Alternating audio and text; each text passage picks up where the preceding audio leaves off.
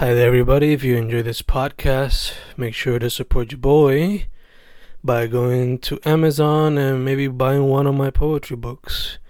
Just write Fernando Correa Gonzalez on Amazon search, and all of my books should pop up immediately.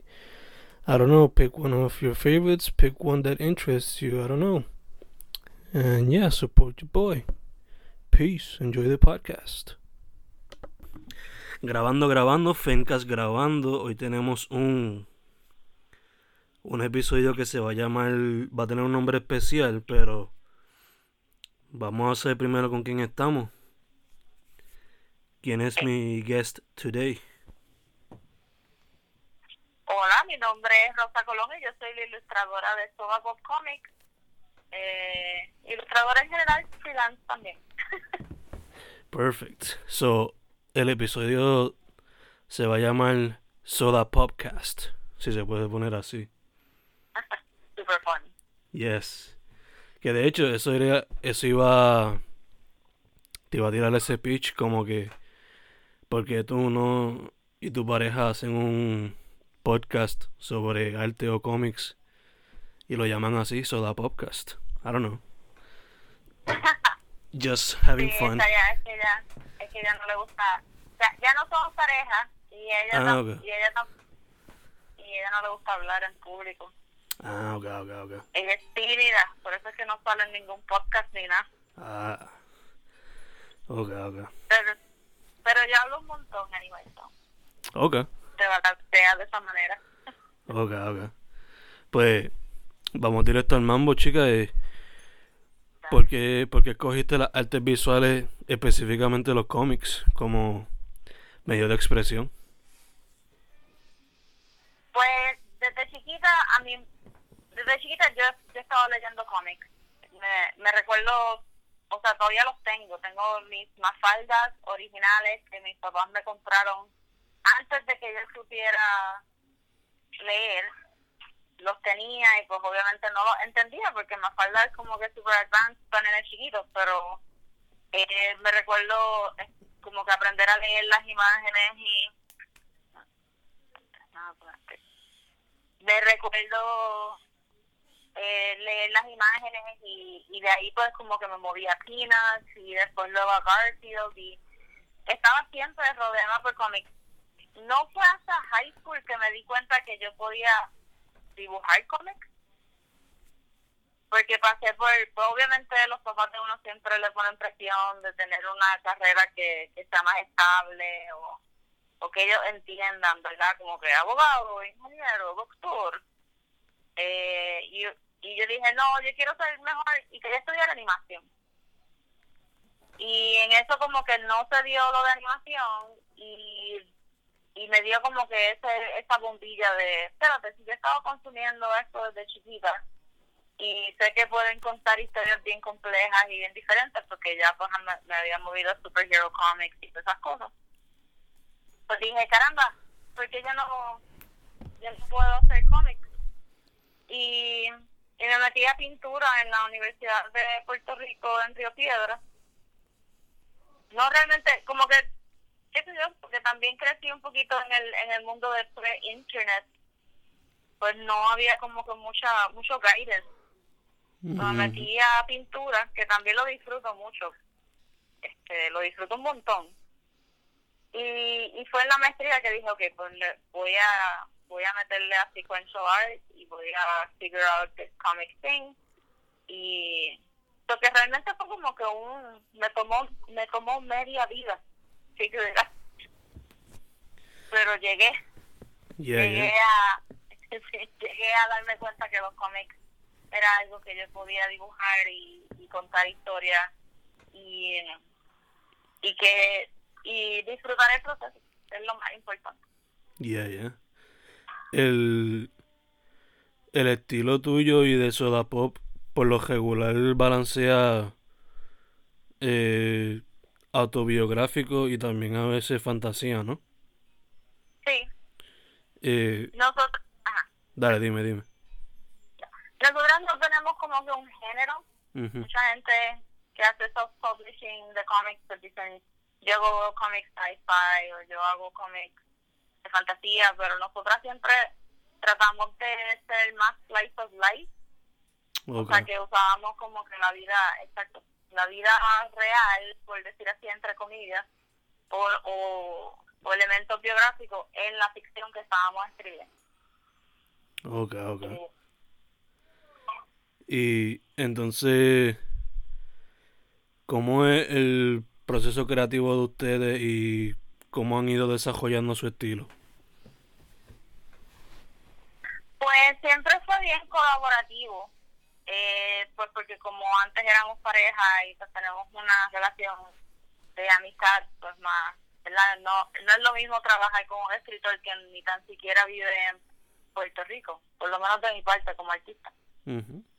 So, eh, usualmente este, discutimos las ideas y las premisas como que qué queremos hacer o qué, qué te interesa hacer. a veces yo digo, ay, caramba, yo quería como que hacer algo que fuera un poquito más challenging de esta manera y entonces pues de ahí vamos a la conversación. Una vez tenemos la premisa hecha, pues Carla hace un libreto sencillo donde pone qué va a pasar en cada página y el diálogo. Y entonces lo discutimos de nuevo cuando yo hago los bocetos. Porque entonces a veces ella puede poner, quiero que esto pase en cinco paneles, pero entonces yo encuentro como que un, un momento que se puede estirar un poquito más para dramatic effects y yo también voy trabajando el pacing de la historia a través de los thumbnails y y cuando estamos todas cuadradas, entonces empiezo yo a dibujar, a refinar ¿verdad? el arte y nos compartimos las labores de colorear y el cómic es a color. Ok, ok, nice, nice, que, que siempre hay como que, pues como todo trabajo colaborativo hay un balance y siempre hay feedback entre uno y otro. Sí, tiene que haberlo porque es que si no, eh, se forma un meollo que, y yo, yo pienso que por eso es que maybe hay mucha gente que, que aquí en la escena de cómics pues están acostumbrados a trabajar solito eh, por necesidad. Que, que pues se acostumbran a un flow en particular, pero trabajar con otra persona, aunque aunque no sea amiga tuya o amigo tuyo, es es, es darte a crecer como artista, porque de verdad tienes que hacer tanto compromise y espérate, tengo que respetar un montón la visión de la otra persona y cómo hacemos esto para que los todos estemos bien con lo que estamos haciendo. Tú siempre como que es un, es un challenge y, y es bien satisfactory cuando cuando los dos cuadran y tienes algo mágico en la página. Yeah, yeah, obligado, obligado.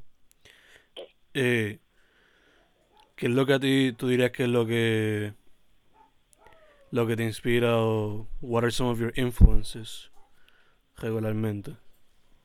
Pues obviamente leo cómics, aunque tengo como que un backlog ahí absurdo de cómics que he comprado que no he podido leer. Pero no estoy comprando ya cómics eh, de superhéroes mensuales, sino estoy comprando como que cómics independientes de publicadoras pequeñas. Recientemente pudimos viajar a España y con, compró un zafacón de, de cómics de por allá que no se consiguen aquí y pues eso es super inspiring. Nice. Y te, te da cosita cuando los lees, como que, oh, yo quiero hacer algo así también. Eh, pero también me gusta mucho la escena del arte local y, y meterme en Instagram y ver que todo el mundo está activado y haciendo cosas también como que me da ese healthy competition feel de soy vaguita, soy vaguita, me tengo que mover también porque todo el mundo está haciendo cosas cool, tengo que y, y eso también como que me da un montón de energía, que si yo no tuviera si los artistas de aquí no le estuvieran metiendo súper bien, siento que yo también estuviera como que, ah, whatever, no, no hago nada, pero me inspira un montón a entrar a Instagram y ver a, a todos los a todos los artistas metiéndole. Es como que lo mejor que hay. Ok ok. Em, ahorita dijiste que la animación fue algo que te llamaba la atención. Eh, ¿consideras explorarlo todavía en el futuro y te gustaría explorar algún otro medio artístico? Pues sí, no, porque que yo empecé la animación, yo creo que, que parte de mi, mi obsesión con la animación al principio era la calidad de la historia que se estaba haciendo y pues todo el mundo de momento me he dado cuenta escuchando otras entrevistas y eso que a mucha gente le, le tocó el, el, el The Little Mermaid de Disney cuando la fueron a ver al cine de momento así como que wow esto está a otro nivel verdad obviamente a, a un nivel de Disney no se compara como que a Miyazaki ni nada de eso pero cuando uno era chiquito o teenager como que uno vio de Little Mermaid y decía bueno pero es que esto está brutal yo quiero contar historias que, que llenen la pantalla así tan grande. Y por un montón de tiempo pensaba, y porque tú piensas, pues tú dibujas, tú vas a querer hacer actually el dibujo de la animación. Pero yo creo que, si yo fuera a hacer animación, me gustaría como que dirigirla y escribirla y ser el art director versus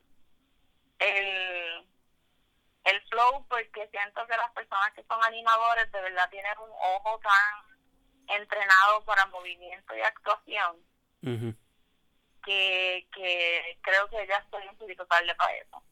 Pero me gusta, me gustaría, o sea, yo, eh, nosotras hicimos una una animación en 3D hace millones de años atrás con unos muchachos y quedó súper linda, pero era porque porque nosotras estábamos siendo los art directors y y entonces los empujamos a ellos como que a hacer cositas diferentes y eso, eso me gustó, esa esa creative flow me, me gustó mucho. Okay, okay. Y, y también tú no piensas como que tiene, pero tienes too much, too much. Yeah, yeah, sí. Confía que yo, yo hace poco, hace mucho, me, me gustaría volver a eso, ¿verdad? Pero. Hace mucho pues yo también bregaba con short films y cosas así y ahí es que como es tan colaborativo pues a veces como que es como que da miedo volver a eso otra vez. En el sentido de en el sentido de pues, de la responsabilidad y cuadrar con todo el mundo cosas así y que lo que tengas que decir vaya el, el trabajo que estás haciendo porque eso sería lo peor como que convocar a un montón de gente y tener un tener un, un flow y de momento encontrar como que oh no la historia no, no lo valía o yeah, yeah. debería haberla pensado más. Mhm brutal. Yeah. Eh, de hecho, asumo que si fuese a hacer animación te inclinarías más por lo que es 2D animation, ¿no? O también te tirarías para 3D o stop Pues- motion. Pues fíjate, como estuve trabajando, eh, yo trabajaba antes en Atlantic University College y mis compañeros de trabajo pues trabajan en 3D, mi com- mis ex compañeros de trabajo. Y, y como que aprendí mucho de ese mundo y realmente se pueden hacer cosas bien orgánicas en 3D, no es como la- lo que la gente piensa, pero pero ciertamente tienes que empujar una estética ahí bien brutal. Me gustaría 2D porque porque es lo que con lo que yo crecí y es lo que encuentro que también ya está una madurez que maybe el 3D animation todavía no está. Pero sí, lo que estaría súper brutal. Y, ¿Te imaginas una cosa así como Tuca y Birdie en Netflix? Que está brutal, está súper cute. Yeah, yeah. Esa muchacha, esa muchacha también es un source of inspiration. Lisa Hannah Walk. Ujú. De hecho, este, hablando de animación, ¿ya fuiste a ver Toy Story o la tienes todavía en la lista? Pues no sé si la voy a ver porque no me fascina mucho Pixar. Really? Pero- Mm. Yeah, sí, soy un Pixar hater. soy un Pixar hater. Mm. Porque la tercera, la tercera se terminó y ya. Y no sé por qué hicieron la cuarta, Yeah, pero pues, me imagino que eventualmente ok den con el peer pressure y la veré, pero si yo fuera así como que películas de animación 3D que me gustan mucho, eh, la de Spider-Man Into the Spider-Verse, yeah. Ya, eso está otro nivel. sí, es, es que de- como que después del lazo no puedes regresar a normal 3D animation porque eso estuvo brutal, brutal. So, algo me dice que en un par de años vamos a ver como que el game cambiándose por completo por esa película. Pues yo espero, porque después I mean, que ellos usaran eh, técnicas de 3D y 2D juntos y, y no tuvieran miedo de cambiar el estilo. Eh, hay, hay algunos shots que le hace como que, ¿verdad? Eh, pausa y pues puedes ver que cambiaron el estilo completamente, simplemente lo hace lo más dinámico. Y cómo contaron la historia, porque también tengo como peeve con los origin stories, porque son tan aburridos. Sí, sí, sí. Y aquí te lo hicieron como que tanto origin stories en dos o tres segundos, como que, whatever, mira, esto es lo que está pasando. Sí, sí, como que no comieron. No comieron mierda, for lack of a better word. Ajá, exacto, no, y no, you're, they're not talking down to you, sino que Ujú. dijeron, no, nosotros sabemos que tú entiendes, so, so Esa- vamos, vamos adelante. Exacto, que- exacto, exacto. Sí. Eh, de hecho, I don't know if you, no sé si has jugado a los de Marvel vs. Capcom, esos juegos de pelea, pero me recordó bastante a veces a, las- a esa animación de esos juegos, que es 3D, pero el 2D está ahí como que bien implementado. Porque esos juegos empezaron, esos juegos empezaron siendo como que 2D animation. Uh, pues fíjate, no, no me había fijado, pero voy a hacer research entonces, sorry. Y ella- no es al nivel de la película, of course, pero Sí, me imagino. este hay, hay alguna similitud o some throwback to it. Qué cool. Pero te iba a preguntar, ¿cómo se fundó Soda Pop Comics? Pues yo regresé de la maestría. Eh, yo estuve, hice la maestría en la Universidad de Brighton en Inglaterra. Nice. Y sí, fue como que, pues déjame try this out. Y, y fue bien intensa. Y como era un sistema de educación completamente diferente, eh, reforzaba mucho el DIY. Pues llegué y dije, ok, pues, again, como que pre, in- como que el internet apareciendo casi ya en esa época, ¿verdad? Era early 2000. La idea de tú como que entrar a Google y buscar how do I self-publish comics, como que no, no existía todavía. Yeah, yeah. So, ajá, so me tiré, me tiré a, a hacer un cómic de autobiográfico. Dije, ok, pues en este momento tenía que trabajar, tenía tres trabajos diferentes, tenía como que mucha presión Damn. y estaba empezando a salir con, con Carla en ese, en ese tiempo y pues hice un cómic de eso y le saqué fotocopia en Río Piedra hice 10 copias nada más y fui a Metro Comics porque Cristina Morán que descansa en paz que siempre apoyó un montón a la escena local de cómics y me dejó venderlos allí y en eso se vendieron yo no sé quién los compró y un día estoy en Arts Bookstore en Condado, que también cerró ah, gracias a la recesión económica. Mm. y me encontré con estos dos muchachos que también hacían hacen cómics locales. Que uno se mudó hace tiempo, pero el otro todavía lo hace, que es este, Juan Late en, en GG Comics. Y, y nos dijeron, mira, vimos el cómic que tú hiciste, eh, ustedes tienen algo pensado que puedan sacar para la, la convención en verano, que era este, la, la DCC en la YMCA, de la tienda de David Comic Clan, que estaba en Río Piedras, que cerró.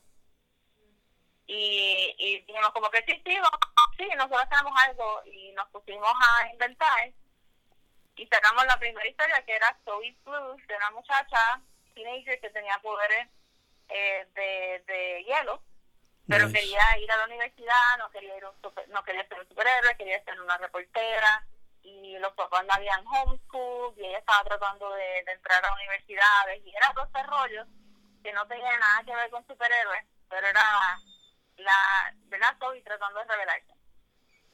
No está a la venta porque muy abochornado del arte porque este arte estaba rojo eh, estaba súper rojo.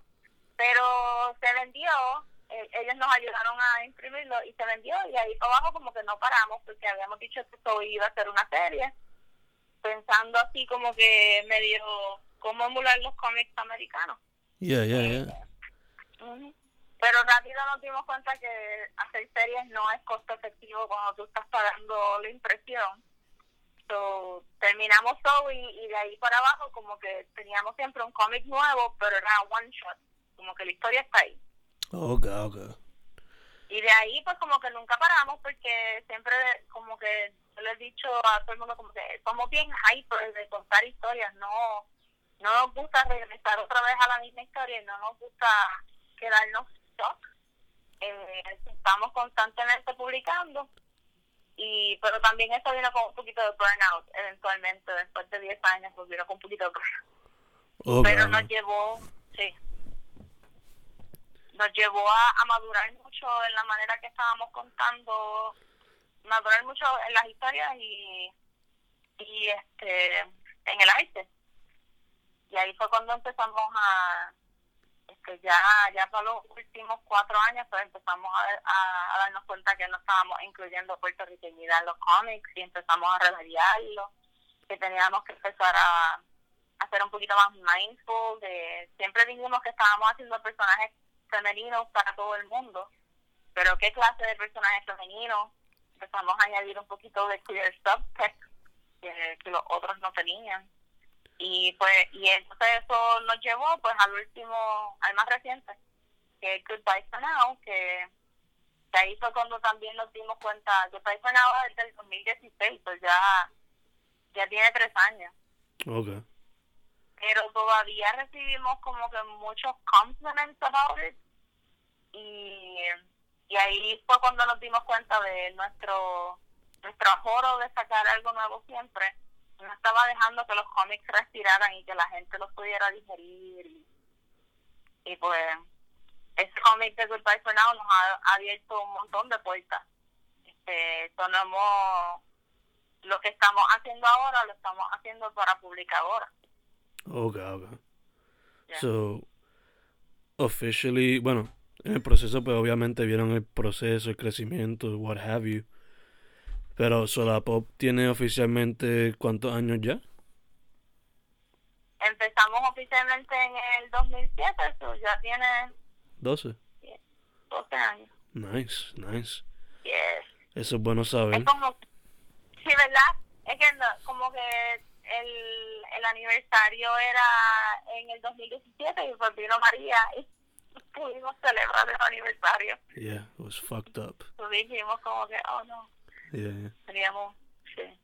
Pero cuando, cuando venga el 15 se lo celebran mejor todavía. Bien, verdad. Y yo espero que el 15 llegue con novelas gráficas y con, con cosas publicadas que yo no tuve que pagar para publicar.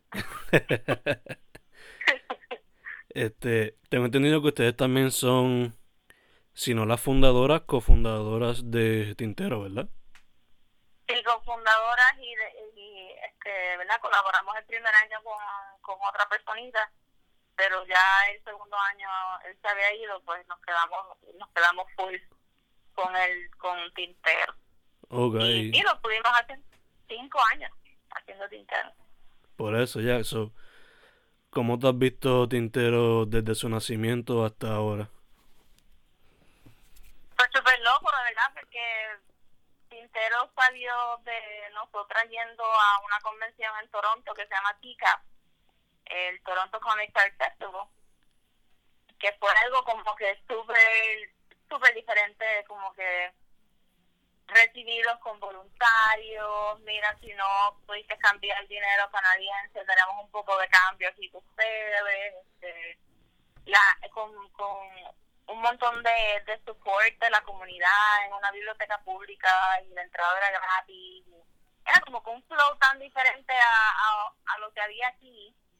Y nosotros estuvimos como dos años hablando con diferentes personas diciendo, aquí hace falta algo así, como que hace falta algo para los artistas locales nada más, porque está brutal pagar un montón de dinero por mesas para que después tengan que competir con juguetes o con vendedores de chucherías y, y en aquel momento, imagínate, en aquel momento había más convenciones todavía, ahora hay bien poquitas, porque se han ido cerrando las más chiquitas y se han quedado pues el Puerto Rico Comic Con, el Guadacon y, y otras y otras más, pero son y, y estuvimos así como que nadie estaba poniendo el face, entonces dijimos, ah, pero lo vamos a hacer nosotras entonces y juntamos así nuestros resources y, y encontramos ese espacio de Casa Ruth que siempre ha estado ahí, pero de momento como que estaba más visible.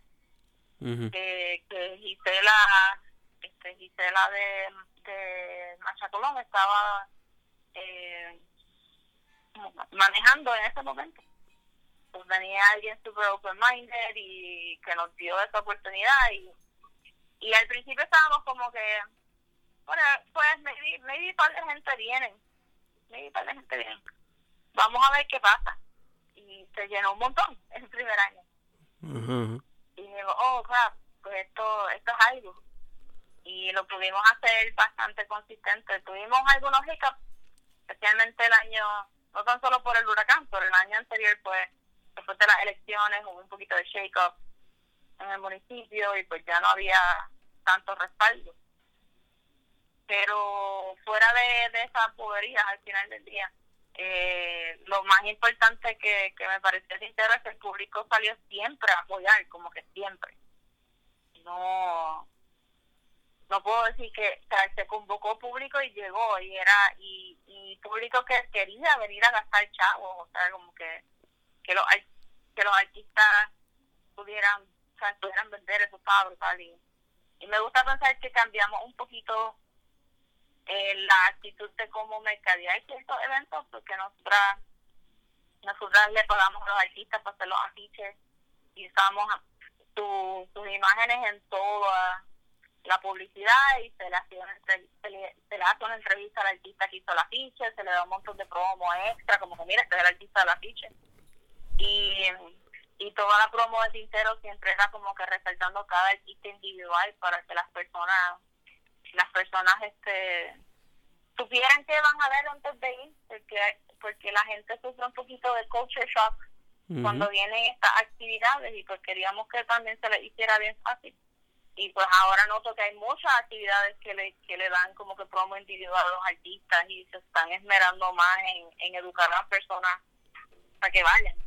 Y eso es bien importante. Y pues me gustaría pensar que, que tuvimos un poquito de hand en cambiar cambiar como que si vas a tener un event y nada más va a tener como que el nombre los nombres de los artistas pues la gente no sabe quiénes son. Tienes que poner las fotitos de ellos tienes que poner el arte de ellos y cositas así, pero pero entero con trip porque uno no uno no piensa cuánto trabajo es organizar algo.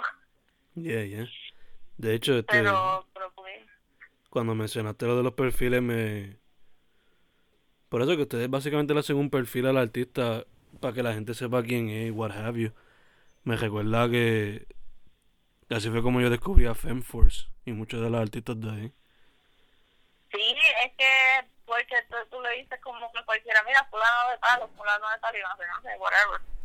Pero cuando tú pones el arte de ellos eh, y le haces un perfil, la gente hace listas de cosas que quieren comprar. Nosotras, nosotras hemos, o sea, nosotras en Tintero nos han dicho, no, yo vine con una lista de artistas para visitar específicamente y, y mira, y, y o, o sabemos de artistas de Tintero que consiguieron trabajo también y porque la gente porque los conocieron en Tintero. Nice.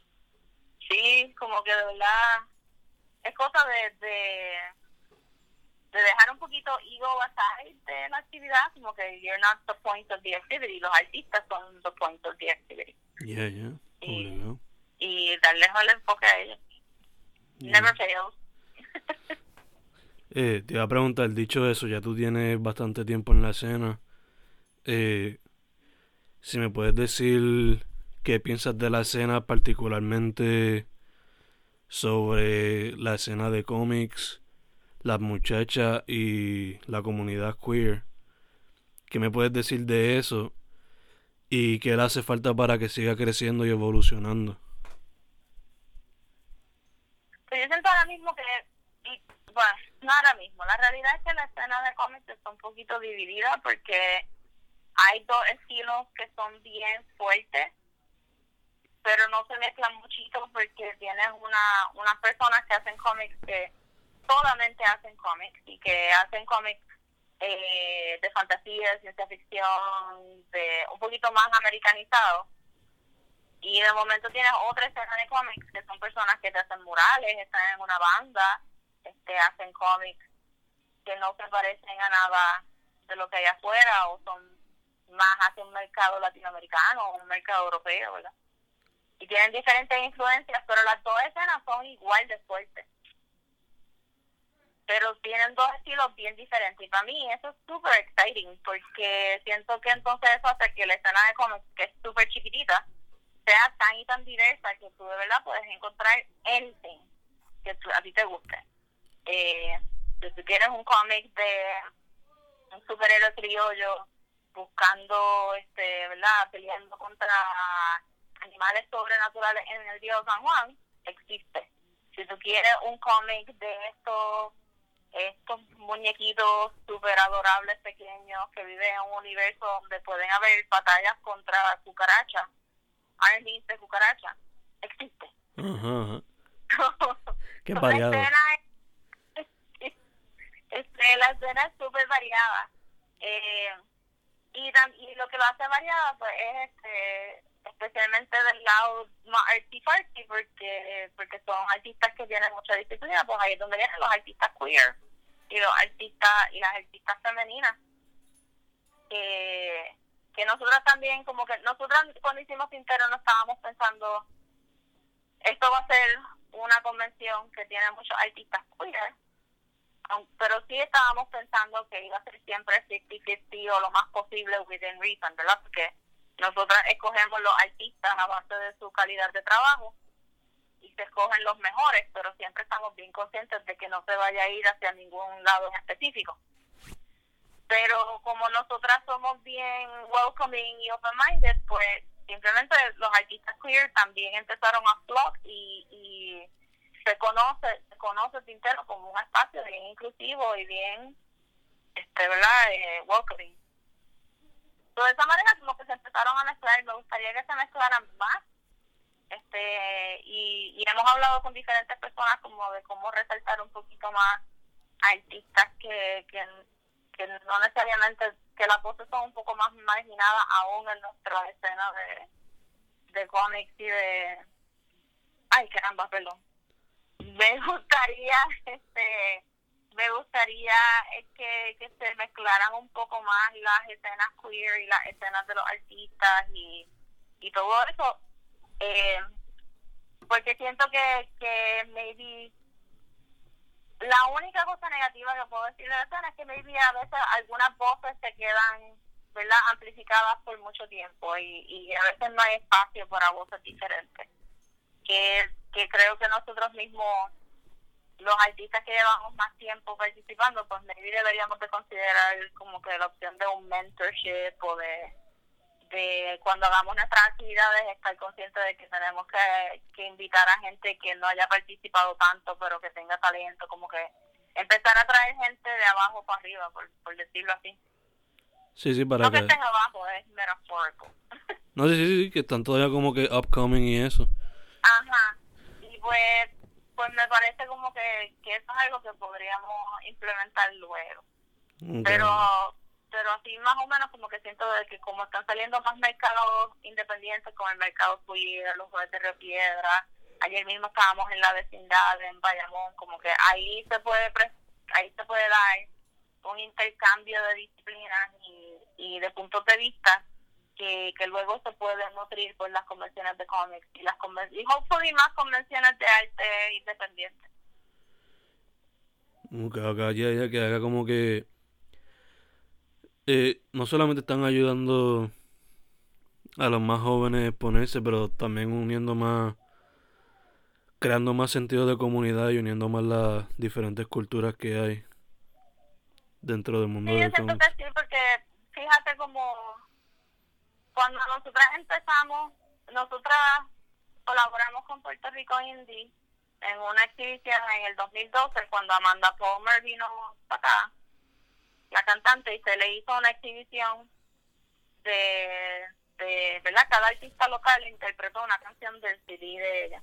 Y en ese momento estábamos empezando a hablar en el 2012 como que caramba, porque las bandas locales no están hablando con los artistas locales para hacerlo los artes de sus flyers o, los artes de sus álbums y de momento su brinca nada, como que es el 2019 y yo le hice el álbum a los nervios y Sergio le hizo el álbum a Diente Perro, creo que se llaman, y este Care le hizo el álbum a los ladrones, como que hay ese synergy, se tardó un ratito en arrancar, pero pero ya está ahí. So, y CJ se pasa haciéndole flyers un montón de bandas también. Eh, que yo siento que, que con un empuje más también, pues sí, podemos tener como que más más fusions de si va a hacer una actividad queer, pues vamos a resaltar artistas, este ilustradores o artistas plásticos queer y se hace una exhibición o o los puedes usar para hacer el arte de tu campaña y, y como que unirnos más porque realmente estamos en el mismo bote si sí, el, el punto sí exacto. Si se miran las cosas pues todos estamos bajo lo mismo sí claro como que en un mundo ideal si alguien escribe como que cómics Puerto Rico en Google pues lo que va a salir es un montón de links de lo cool que la escena es aquí. Esa persona va a querer venir y participar o colaborar o, o lo que sea. Como que tenemos que, en parte tenemos que, que put ourselves out there eh, para que para que la escena sea, fuerte. Yo no me imagino eh, una persona hoy en día como que preguntándose ay caramba, este, en Puerto Rico habrá muralistas que hacen trabajos excelentes. Chach. Exacto, como que they know, pero para que eso pasara, todos los muralistas se tuvieron que reunir, como que juntar y colaborar y participar en actividades, como que este hacer, mira, pues ayer mismo me estaba recordando de, yo no sé si tú te recuerdas o, o sabías, pero del alto urbano en el tren urbano. No, no sabía fueron como que tres años de que cada era una actividad inmensa y cada estación tenía como que arte y música y tú te montabas esa noche en el tren y corrías el tren para arriba y para abajo para ver las bandas y nice nice. Ajá y esas cosas pasaron y y años después como que pues tienes una escena donde Santurce es ley es como que una de las actividades más grandes de, de arte urbano por decirlo así que la gente va porque ya es costumbre pero pero esos baby steps se tuvieron que dar para que las cosas grandes pasaran y pues yo siento que nuestra nuestra escena de independiente está en eso, están esos baby steps que van a crecer y que dentro de cinco años, por decir, por decir una fecha, pues van a explotar y, y la gente va a saber que, hay un montón de ilustración y, y la va a buscar. Yeah, yeah, que entonces todo poco a poco. Te va, este, esto más o menos se fusiona con eso último, pero ¿cuál me dirías que ha sido tu mejor experiencia entre tantas experiencias? Wow, está súper difícil, porque son un montón. A veces yo, a veces quizás como que a uno le da ese bajón y tú dices, yo no he hecho nada con mi vida. sí, sí. pues a mí se me olvida que, que uno ha hecho tantas cosas, pero eh, viajar a convenciones afuera ha sido como que una experiencia brutal. Eh, llegar a un punto de, de, que tú de que gente cuando tú vas a, porque la última que fuimos fue en Boston y había gente que que nos conocía por Twitter o por Instagram y era como que oh my god hasta allá aquí arriba eh, todos los pinteros son más que lo hemos llorado y sudado y y decimos never again. Este, han, sido como que demasiado brutal, como que este este, este después de que pasas por la ansiedad, porque a mí me da mucha ansiedad por la mañana pensando que nadie va a ir, pero cuando tú pasas ya de, de esa ansiedad y tú ves a todo el mundo como que disfrutando y, y yo me paso súper preguntando a todo el mundo, ¿estás bien? ¿Estás bien? ¿Estás bien? Eh, y que todo el mundo siempre se va con tan buena impresión de la actividad y de los artistas, eso es como que un high for sure. Eh, cada vez que nos mandan un review o nos dicen que, nos, que el cómic los tocó de alguna manera, es brutal. Eh, y cosas, es que realmente son cosas chiquitas que se acumulan. Los otros días, eh, una amiga mía me, me tagueó en Twitter porque en una conferencia académica hablaron de nosotras y de nuestro trabajo. Nice. Y nosotros ni sabíamos, como que yo no conocía a esta persona, como que alguien estaba haciendo el live tweet y dijeron, ah, tienen que chequear el trabajo de todo por cómics. Y yo como que, what, ya estamos llegando a ese nivel y, y tenemos varias cosas como que proyectos chéveres que, que van a salir pues en los próximos años y es como que como que tú dices, no, no, no por decir you made it, porque todavía no you have not made it, pero, Ujú.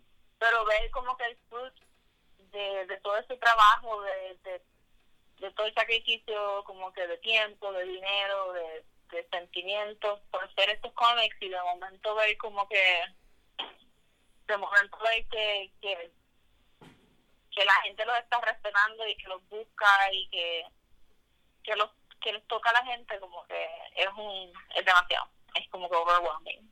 Y ella que poco a poco ve the results y lo más allá sí que exacto y lo que tocan más allá. Sí. Nice, nice. Eh, ¿Qué consejo le daría a cualquier persona que se quiere meter ahora a, a hacer cómics?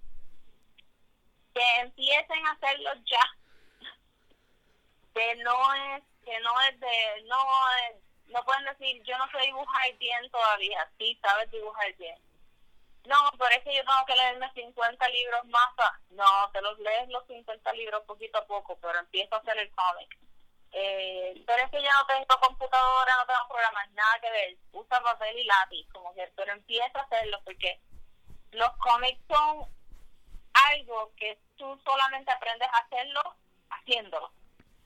Eh, no puedes no puedes encerrarte en tu cuarto y, y esperar a get perfect. Porque your first comic is always going to be shitty. Porque es tu primero. Pero si no haces ese primero, you're not going to get better. So, yo siempre le digo a todo el mundo, no esperes. Empieza ya, te saca un papel y lápiz, te tomas una fotito, lo posteas en Instagram y empiezas ahí a cometer errores y a be messy y a no saber lo que estás haciendo porque así es que vas a aprender a y vas a mejorar, vas a mejorar y, y un día vas a leer tu cómic y vas a decir, ya, esto está bien, cabrón. Qué bueno que lo hice. So, básicamente, metan mano. Exacto. Tienen que tirarte de pecho. Nice, nice. Eh, me dijiste que están trabajando algo. ¿Se puede decir algo de lo que están trabajando o para cuándo esperan tirar lo que tienen cocinando? No puedo, no puedo decir y no tiene fecha todavía porque algo de algo que te das cuenta cuando empiezas a trabajar con publicadoras es que se tarda todo el proceso. No es lo mismo tú sentarte en tu casa y decir, hoy no duermo, voy a hacer un cómic de 12 páginas. pero pero estamos trabajando para publicar con otras personas y, y para hacer novelas gráficas. No, no tan solo como que cómics, sino que van a ser como que historias de formato un poquito más largo de lo que lo hemos hecho antes.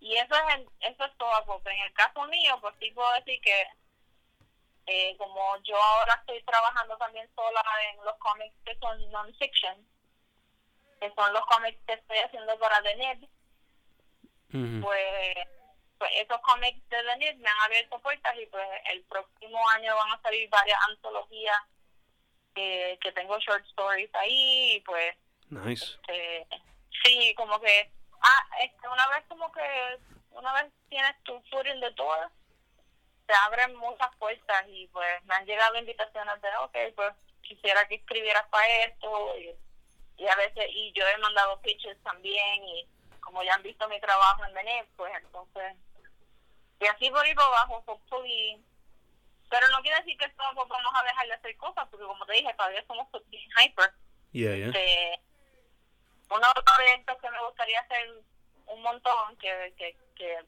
vamos a ver si se puede hacer próximamente, es este, una novela gráfica, pero de teen horror, Nice.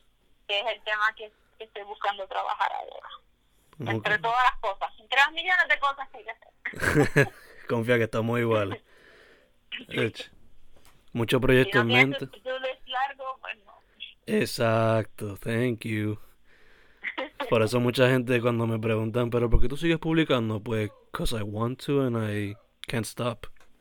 Ajá, exacto, ¿cómo tú paras? Jamás ni nunca.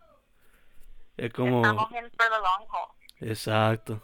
Los otros días vi un amigo mío que es un rapper que escribió en Facebook, voy a coger cinco meses de break. Eso no puede pasar. Cuando era un artista, I don't think that'll ever happen. Es que tu- cinco meses es too much. Está bien si quieres coger un break, pero yo eh, tendría que, eventualmente te va a llegar un pensamiento o algo y es como que... sí, yo tendría que preguntar, ¿cuál, qué, ¿cómo es ese break? Porque eso suena a que vas a hacer cosas for fun en vez de cosas por... Pero vas a estar creando anyway. Lo que pasa es que no quieres tener un deadline. Exacto, yeah, yeah. Eh, te iba a preguntar, ¿la gente te contacta dónde? Eh, pues usualmente es por el email de mi portafolio. Eh, mi portafolio online, que es este rosacolonguerra.com, pero también me pueden conseguir en las redes sociales. Mi, mi preferida es Twitter, que este, es at Comics, eh, pero también tengo Instagram y Facebook, que es también at Comics. Ok, perfect. Pues, eso sería todo, chicas. Gracias por la, gracias por la oportunidad y disponibilidad. No, no, siempre, siempre. Este, A iba a mí decir, me gusta hablar. pues en el futuro hay que hacerla presencial si se puede. Estaría cool. Pues, Fencast con Rosa Colón de Soda Pop Comics. La pueden conseguir bajo Soda Pop Comics en Twitter, Instagram y Facebook también, ¿right?